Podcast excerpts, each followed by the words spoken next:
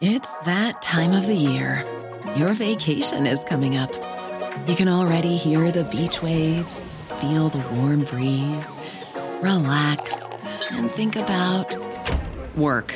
You really, really want it all to work out while you're away. Monday.com gives you and the team that peace of mind. When all work is on one platform and everyone's in sync, things just flow wherever you are. Tap the banner to go to Monday.com.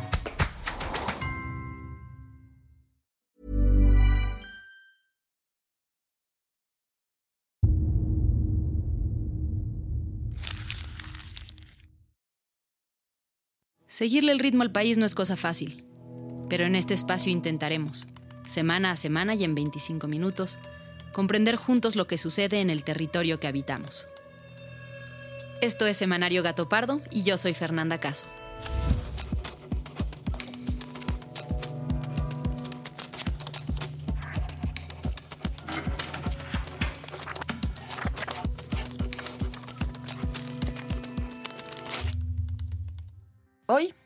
Las personas de mayor relevancia para la estrategia de seguridad en el gobierno de México de 2006 a 2012, durante el sexenio de Calderón, está sentado en el banquillo de los acusados en Estados Unidos. Se trata de Genaro García Luna, un hombre que se reunía junto a los más altos mandos del país para decidir cuál sería la ruta para combatir el narco.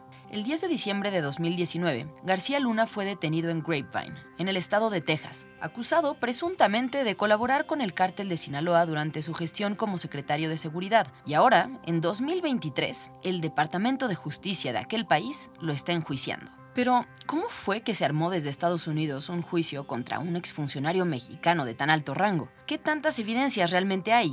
¿Y cuáles serían las implicaciones de este asunto en la vida política de nuestro país? Pues con estas preguntas en mente, Majo, Fabiola, Florencia y yo, que somos el equipo de investigación de Semanario Gato Pardo, nos dimos a la tarea de buscar datos y entrevistas que nos permitieran entender. Pero antes de entrar de lleno al tema, vayamos a las otras noticias de esta semana. Oigan, pues Patricia Mercado junto a la AC Mexiro hicieron una propuesta muy buena relacionada a la estabilidad laboral durante la lactancia. Creo que son temas que casi no se mencionan y podríamos ahondar en el tema para ver qué propone. Después del gran logro que representó la reforma de la ley del trabajo en favor del aumento vacacional, la senadora del partido Movimiento Ciudadano, Patricia Mercado, ha llegado al Congreso con una nueva propuesta. Esta que busca mejorar la estabilidad laboral de las mujeres y personas gestantes, según dice.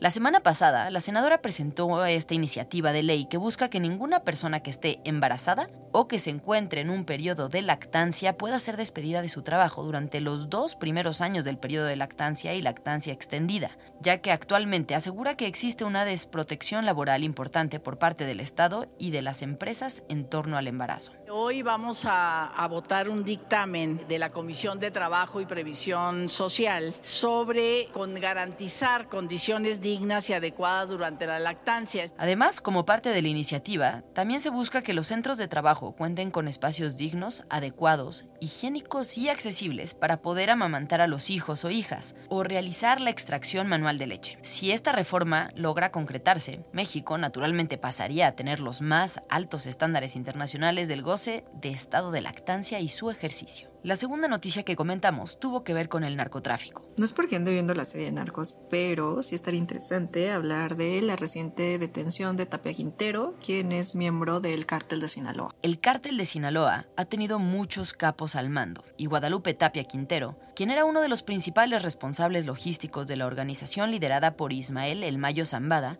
se encontraba en los más altos rangos en el cártel. Pero después que el pasado 9 de febrero, un operativo de la Guardia Nacional, acompañado del ejército, encabezara un operativo en su estado, su suerte cambió, ya que aquella madrugada fue arrestado en Tacuichamón, un poblado rural a unos 60 kilómetros de Culiacán. Bueno, y cayó José Guadalupe Tapia Quintero, un narcotraficante de la vieja escuela muy cercano a Ismael El Mayo Zambada, el jefe del cártel de Sinaloa. Lupe, como lo conocían en el cártel, se encargaba de supervisar el transporte de cocaína y marihuana presuntamente para la organización de Zambada y era responsable de coordinar la adquisición y el traslado de cocaína y metanfetamina desde Sinaloa a los Estados Unidos, específicamente, según dicen las autoridades, hacia Arizona y California. Así lo especificó un comunicado del Departamento de Tesoro de Estados Unidos. Recientemente, su hijo, Heibar Josué Tapia también fue detenido por formar parte de este cártel. Y finalmente, la tercera noticia que comentamos fue esta. El terremoto de Turquía también estuvo bien fuerte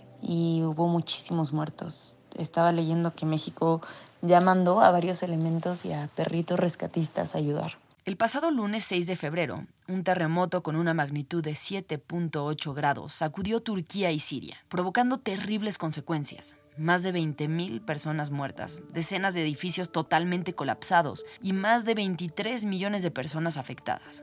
Hasta el momento, el gobierno turco ha declarado a más de 10 provincias como zona de desastre, por lo que la ayuda internacional ha comenzado a movilizarse, entre ellas la de México. 93 miembros de la Secretaría de Defensa Nacional fueron enviados para apoyar en las labores de rescate, entre los que se encuentran médicos, personal de asistencia en caso de desastres, binomios caninos y especialistas en búsqueda.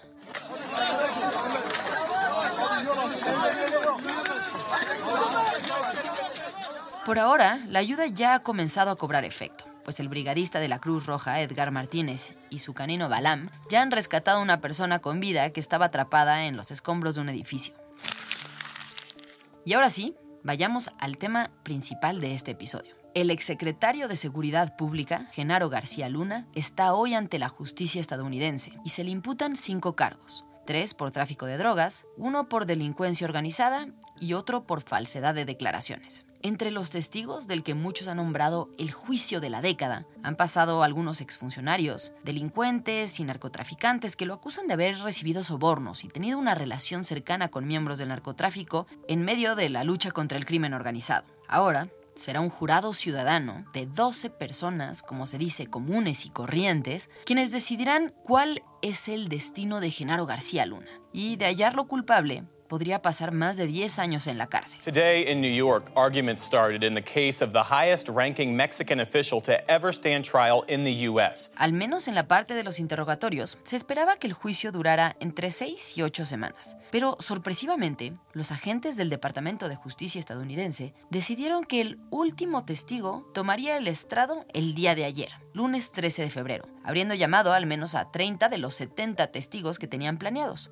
Después de esto, la defensa de García Luna tendrá que actuar cuatro semanas antes de lo esperado porque no tenían previsto que la parte de la fiscalía terminara tan pronto. Por ahora, la defensa ha anunciado que García Luna no hablará en el juicio, pues esto abriría la puerta a que también los fiscales le hagan preguntas. Después de que la defensa presente su caso, testimonios y la evidencia con que cuenten, veremos los alegatos finales.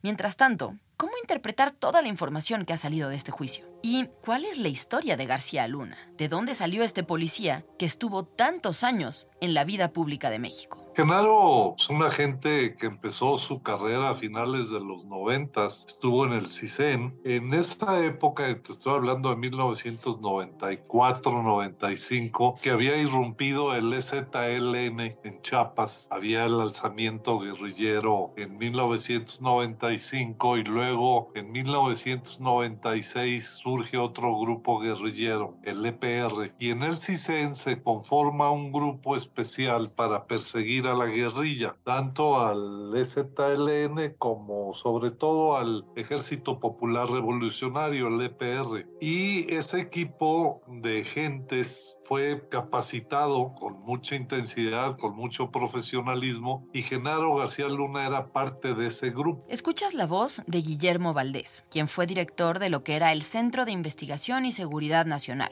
el CISEN, y coordinador del grupo de alto nivel México-Estados Unidos en cooperación para la seguridad de 2007 a 2011. Él me cuenta que Genaro García Luna empezó su carrera policial a temprana edad con un entrenamiento especializado para perseguir guerrilleros. Un levantamiento armado protagonizado por indígenas integrados al Ejército Zapatista de Liberación Nacional que decidieron declararle la guerra al gobierno mexicano y a su entonces presidente Carlos Salinas de Gortari. Y se dedicaron después de que desmantelan al EPR, se dedican a perseguir a los grupos de secuestradores que en la época de Cedillo tenían asolado al país, eran la la época de los secuestros de Harper Lou, de Ángel Lozada y de la época del Mucha Orejas. Y ellos detienen al Mucha Orejas y desmantelan varias. Entonces, ese grupo de, digamos, de agentes del CISEN con altas especialidades. La historia del secuestro en México tiene páginas negras y trágicas. En una de ellas está inscrito sin duda el nombre de Daniel Arismendi, mejor conocido como el Mocha Orejas. En 1999, García Luna se integra a lo que sería la primera Policía Federal Preventiva. Después, en la época de Fox, lo hacen director de la Agencia Federal de Investigaciones, la AFI. La gran tarea de Genaro García Luna fue construir una policía federal. La Policía Federal nace en 1999 y entre 99 y 2006 prácticamente no crece nada. Tenía nada más a ese grupo de agentes del CISEN más los que eran los, los que habían sido parte de la Policía Federal de Caminos. Ya en el gobierno de Felipe Calderón, se decide que es necesario contar con un grupo de policías o una fuerza civil más amplia que pueda combatir el crimen organizado. Para ese momento, la estructura de la policía contaba apenas con alrededor de 6.000 elementos. Deciden que es fundamental para este país construir una policía federal.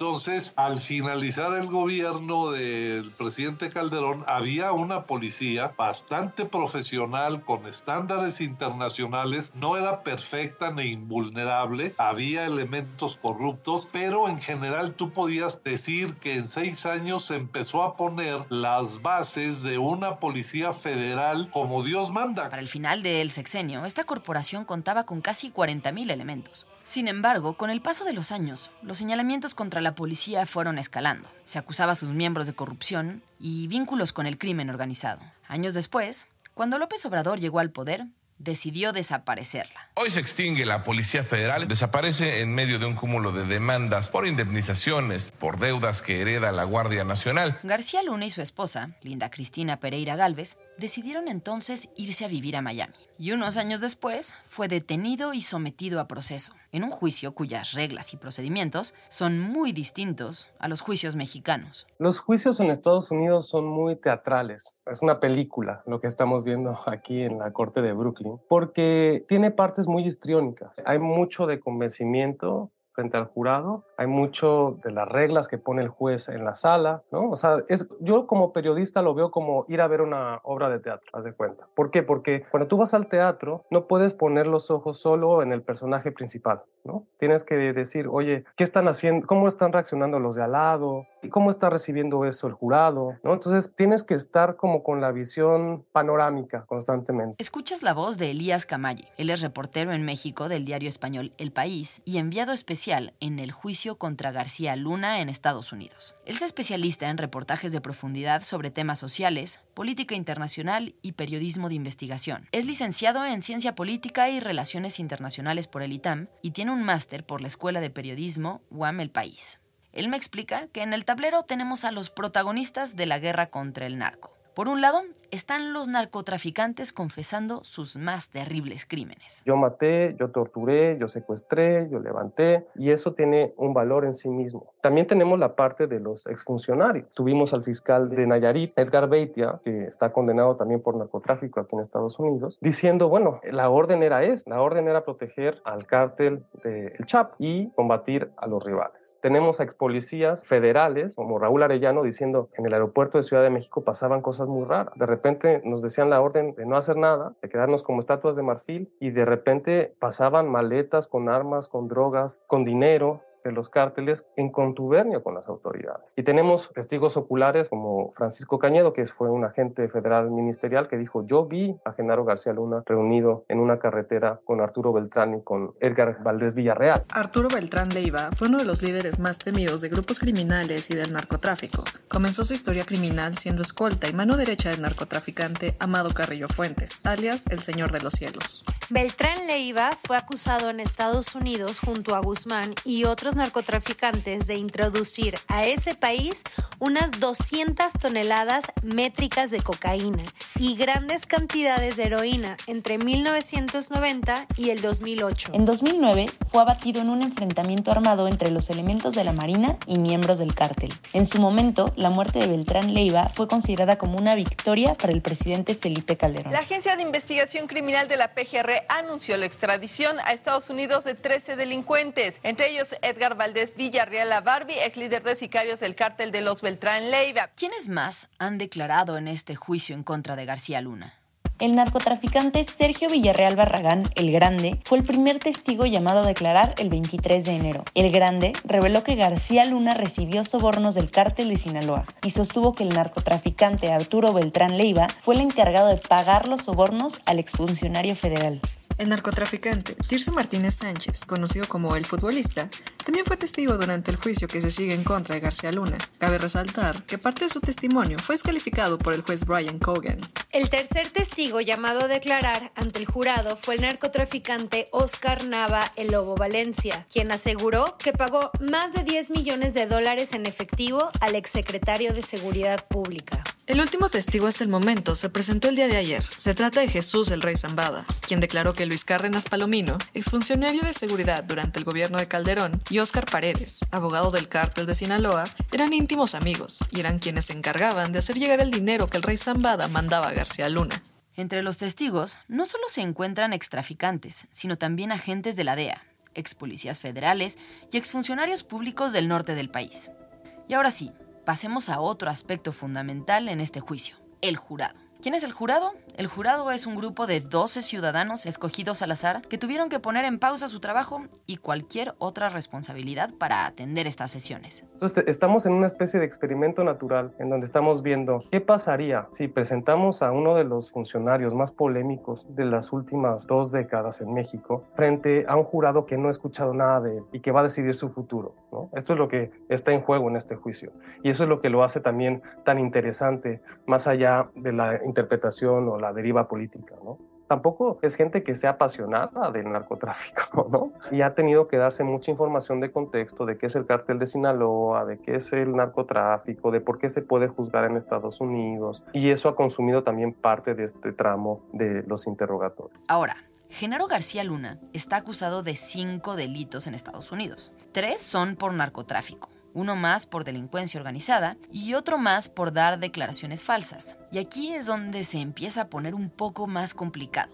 Y es que, según me explica Elías, no se han presentado pruebas como fotografías o videos o mensajes que confirmen las acusaciones. Y, entonces a lo mejor mucha gente esperaba, bueno, ¿dónde están las fotos de García Luna con los paquetes de cocaína? ¿O dónde están las fotos de García Luna bajando droga de un avión y subiéndolo a un submarino? No se ha presentado, obviamente, porque pues está intentando demostrar la conspiración. Y la conspiración es que mantuvo nexos con los cárteles de la droga, en concreto el cártel de Sinaloa, el cártel de los Beltrán Leiva, durante más de 20 años, desde que estuvo en la Agencia Federal de Investigación del gobierno de Vicente Fox, la Secretaría de Seguridad Pública después con Calderón y que después siguió colaborando cuando salió del servicio público. Por lo cual, me explica Elías que por más extraño que parezca, ante el jurado que poco o nada sabe de narcotráfico, la justicia estadounidense tiene que demostrar que el cártel de Sinaloa existe y que tienen jurisdicción para juzgar a Genaro García Luna en Nueva York. Para Alejandro Ope,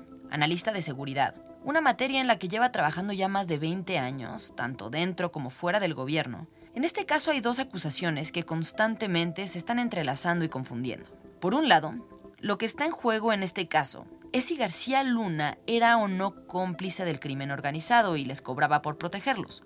Esto es lo que Estados Unidos está juzgando, con el argumento de que la venta y efectos de la droga sucedieron allá. Por otro, está el asunto de si Genaro García Luna se hizo o no rico a partir de la corrupción en México, con contratos a sobrecostos, por ejemplo, en la Secretaría de Seguridad. En realidad, ambas historias apuntarían a enriquecimiento ilícito, pero son muy distintas y tienen implicaciones radicalmente diferentes para el gobierno mexicano. La acusación estadounidense recibe sobornos del narcotráfico, ¿no? Lo que dice la acusación mexicana es hace trampa con el ejercicio del gasto. Obtiene contratos ilegales ilegítimos. Son digamos, igualmente ilegales las dos cosas, pero son claramente hechos distintos. Son hechos que tienen la fortuna de Genaro se explicaría de dos de maneras distintas de una u otra. Si tenía lo segundo, que es lo que el gobierno de México está diciendo, ¿por qué recurriría a lo primero? Y si ya había recibido lo primero, ¿para qué meterse en problemas con lo segundo? Alejandro explica que el problema es que el caso que han armado en Estados Unidos pretende exhibirlo como un hombre rico, pero ha sido muy débil en vincular cualquier riqueza con dinero proveniente del narco. Muchos de estos casos son construidos por unos cowboys de la DEA, de la DEA y con algo de supervisión de los fiscales, pero sin pasar, digamos, por la parte de la burocracia estadounidense que conoce México. Esto ha hecho que suban al estrado testigos que se contradicen, que hablan de espionaje con Pegasus antes de que Pegasus existiera, o que relatan testimonios de oídas. Lo que ha demostrado este caso es que su filtro, o sea, no pasaron esto por ningún tipo de proceso de corroboración y de verificación porque creían que no iban a llegar a juicio. Claro que esto no quiere decir que García Luna sea inocente. El jurado aún puede resolver hacia un sentido u otro. Lo que sí es claro es que la acusación tiene muchos puntos endebles. La defensa argumenta que toda la evidencia que se ha presentado son declaraciones de narcotraficantes y criminales que en muchos casos fueron capturados durante la gestión de García Luna y que tendrían motivos para querer vengarse de él además de que podrían recibir deducciones en sus penas por colaborar en este proceso con las autoridades estadounidenses. Así que muchas dudas quedan en el aire. Entre ellas, el nivel de conocimiento que la DEA tenía de las actividades de García Luna. Pues resulta extraño que todo esto sucediera justo en los años en que la DEA tenía mayor número de agentes y más margen de maniobra en el país. Que realizaba una serie, algunas operaciones especiales. Compartían información con la DEA, con la Secretaría y con la Policía Federal, sí, sin duda. La información además fluye en ambos sentidos, también es cierto eso. Ah, hubo algunas capturas de capos que pasaron por esa cooperación,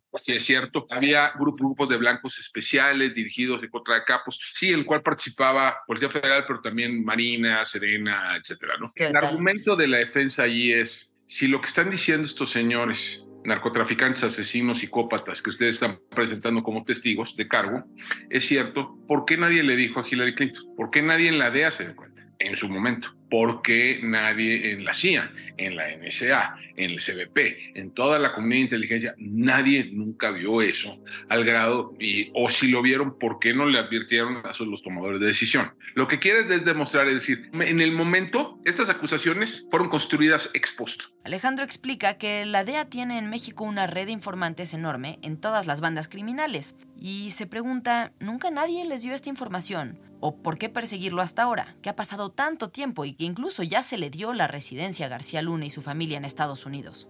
Yo creo que hay una decisión tomada hacia 2018 en la DEA de que ahora sí iban a ir tras los protectores políticos de los cárteles, no solo por los narcotraficantes, sino tras sus protectores, lo que ellos consideran sus protectores políticos, comerciales, militares. Y entonces deciden ir, la DEA decide ir tras Genaro y decide ir tras Genaro. Y claro, el juicio contra García Luna viene después de un episodio de enorme tensión entre países y que fue leído por un lado como una gran derrota de la DEA y por el lado mexicano como una traición a la cooperación bilateral entre México y Estados Unidos. La detención y posterior liberación del general Cienfuegos, quien fue secretario de Defensa durante el gobierno de Enrique Peña Nieto. En octubre de 2020, autoridades estadounidenses detuvieron al general, acusándolo de haber cometido diversos delitos en colusión con un grupo de la delincuencia organizada con base en una investigación de la DEA. La detención de Cienfuegos molestó mucho al gobierno de López Obrador, que no fue avisado de las intenciones de la detención. El problema es este, yo creo que, y esto sucede no en cualquier momento, sucede en medio de la administración Trump, cuando hay un, los procesos tradicionales de revisión interagencial se rompen. O sea, el desorden generado por la administración Trump, su recelo ante la burocracia profesional, su recelo ante lo que llaman el, el Estado profundo, desarticula muchos de estos frenos y contrapesos que existían en la burocracia, en la burocracia estadounidense. Tras cinco semanas de detención, el Departamento de Justicia de Estados Unidos le solicitó a la jueza que desestimara los cargos contra Cienfuegos. Y ya de vuelta a México, las autoridades mexicanas determinaron que no había evidencia de los delitos que se le imputaban. Vamos a México, donde el presidente Andrés Manuel López Obrador dio su postura ante la exoneración del ex secretario de Defensa Salvador Cienfuegos por parte de la Fiscalía General de la República. El mandatario dijo que su gobierno respalda la decisión de la Fiscalía de determinar que no hay elementos para juzgar al general. Alejandro nos explica que la detención de Cienfuegos y la detención de García Luna tienen que ser entendidas en conjunto pues son parte de una misma estrategia de la DEA de ir tras altos funcionarios mexicanos que, según ellos, protegen al narco. El primer caso resultó un fracaso para ellos y los dejó muy mal parados en la comunidad de inteligencia de Estados Unidos, así que en este segundo asunto se están jugando muchísimo. E independientemente de que lo encuentren o no culpable en Estados Unidos, hay muchos temas que Genaro García Luna tiene pendientes frente a la justicia mexicana. Ahora, que merece ser procesado penalmente, Genaro, por muchas cosas, sin lugar a dudas, tendría que aclarar muchísimas cosas. Además de corrupción, de violación de derechos humanos, de faltas disciplinarias en la Policía Federal, o sea, pasaron cosas como muy complicadas, ¿no? La Policía Federal creció mucho más rápido que su capacidad de control y supervisión. Y sí, el encuentro de Genaro García Luna frente a la justicia está lejos de terminar.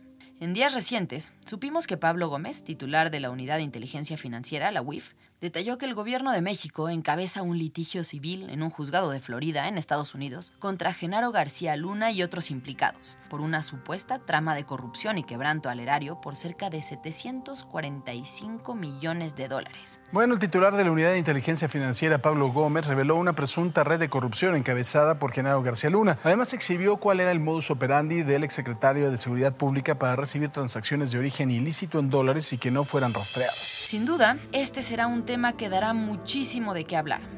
Y en Gato Pardo lo seguiremos muy de cerca para mantenerte informado. Muchas gracias por habernos acompañado y gracias también a quienes hicieron posible este episodio. A Florencia González Guerra y Alejandra González Romo por su participación en la elaboración y edición del guion. A Fabiola Vázquez y María José Vázquez como asistentes de investigación. Y a Pablo Todd de Mano Santa por la producción sonora. If you're looking for plump lips that last, you need to know about Juvederm lip fillers. With Juvederm Volbella XC and Juvederm Ultra XC, your lip look, whether it's subtle or bold, can last up to one full year with optimal treatment and no additional maintenance. Find a licensed specialist and see if it's right for you at juvederm.com today. That's J U V E D E R M.com. Add fullness to lips in adults over 21 with Juvederm Volbella XC or Juvederm Ultra XC. Do not use if you have severe allergies or a history of severe allergic reactions, or if you're allergic to lidocaine or the proteins used in Juvederm. Tell your doctor if you have a history of scarring or taking medicines that decrease the body's immune response or that can prolong bleeding. Common side effects include injection site redness, swelling, pain, tenderness, firmness, lumps, bumps, bruising, discoloration, or itching. As with all fillers, there's a rare risk of unintentional injection into a blood vessel, which can cause vision abnormalities, blindness, stroke, temporary scabs, or scarring. For full important safety information, visit juvederm.com.